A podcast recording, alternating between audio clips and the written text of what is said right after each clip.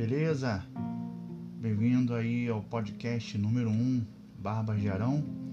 E hoje nós vamos falar um pouquinho da morte de Jesus, mas por um médico. É, por um médico, o francês doutor Barbet, que redigiu fazendo referências aos evangelhos, né? E, e entender o que realmente Jesus sentiu durante a sua paixão. Vamos ver?